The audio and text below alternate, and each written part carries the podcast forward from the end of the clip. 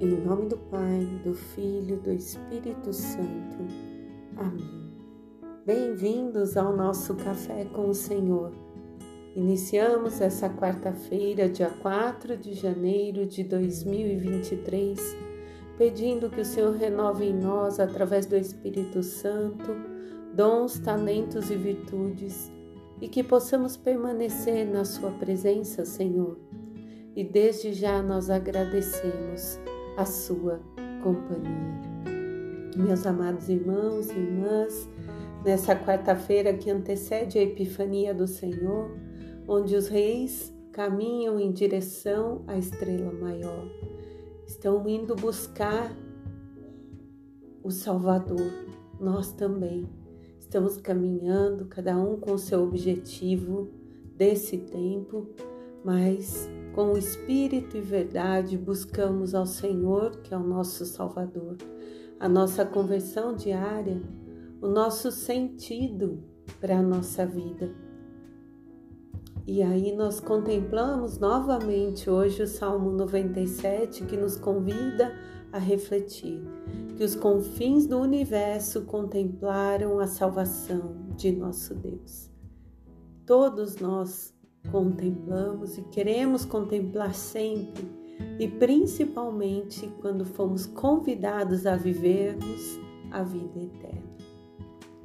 Que possamos ter o nosso olhar, assim como os reis, fixo para o Senhor, para o chamado que Ele tem para cada um de nós. E na leitura de 1 João, no capítulo 3, versículos do 7 ao 10, João então vai nos explicando que quem pratica justiça é justo. O diabo é o rei do pecado. E Jesus veio para destruir o mal. E todo aquele que nasce de Deus não vive mais em pecado. E amados, nós nascemos de, em Deus a partir do momento do nosso batismo somos apresentados ali naquela pia, quando deixamos, né, somos abençoados, recebemos o sacramento e passamos a viver em nome do Pai, do Filho e do Espírito Santo. Aquela marca do pecado original é deixada para trás. E aí nós passamos, recebemos, melhor dizer, essa vida nova como filhos de Deus, como herdeiros da salvação. Claro que somos na maioria crianças, nossos pais vão plantando ali aquela sementinha e ao longo da nossa vida nós vamos, assim como as plantas, sendo regados, regados, e isso vai despertando, desabrochando em nós o nosso caminhar com, com relação mesmo ao Pai, ao Filho, na vivência do Espírito Santo. E ainda refletindo sobre esse chamado, quando a gente medita lá em Isaías, no capítulo 9, ele vai dizer que o povo andava nas trevas e viu uma grande luz. Para, que, para os que habitavam nas sombras da morte, uma luz resplandeceu. Essa luz é Jesus que nos tirou do pecado. O pecado é a morte para nós. E Jesus é a vida eterna, a nossa salvação. Todo aquele que nele crê viverá eternamente. E é essa luz que já o profeta dizia que nós estamos assim como os magos buscando Jesus. E na leitura do Evangelho de João, no capítulo 1, do 35 ao 42, João estava ali reunido com os seus discípulos e de repente Jesus passa e aí ele diz: Eis o Cordeiro de Deus. Outros dois discípulos ouviram e seguiram a Jesus. Jesus então voltou-se a eles e disse: Que buscais? E eles responderam: O Mestre, onde moras? Vinde e vede. E eles foram ficaram com Jesus era André e Simão Pedro. Ouviram o dia todo Jesus. Estiveram ali na intimidade de Jesus.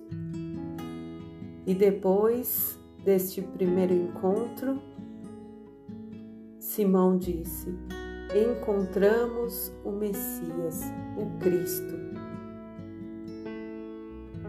Tu és Simão, filho de João, e tu se chamarás Cefas, que significa pedra.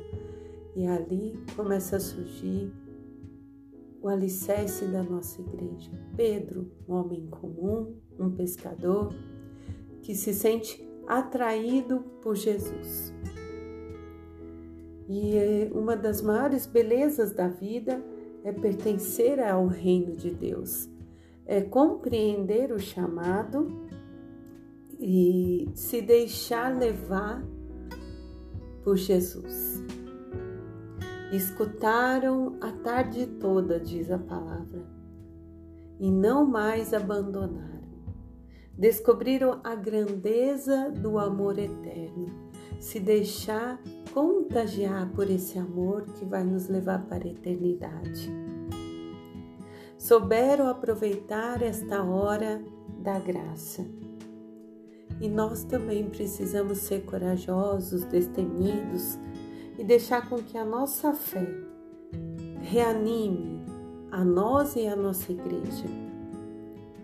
Porque é através do nosso testemunho que nós vamos trazer outros e fazer com que outros cheguem até Jesus.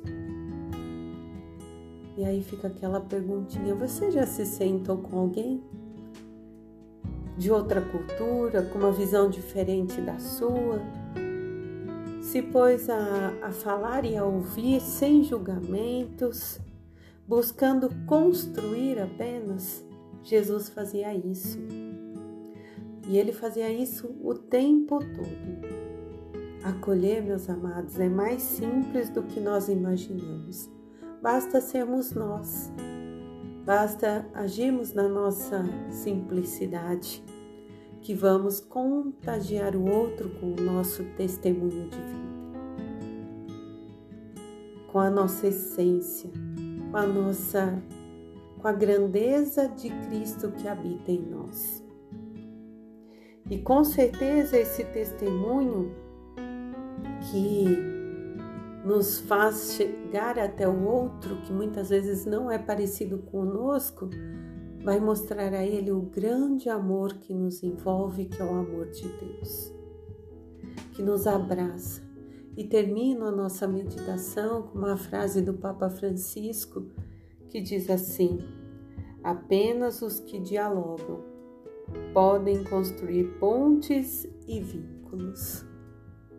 Vamos parar para ouvir, para dialogar sem julgamentos, mas levando o amor do Senhor.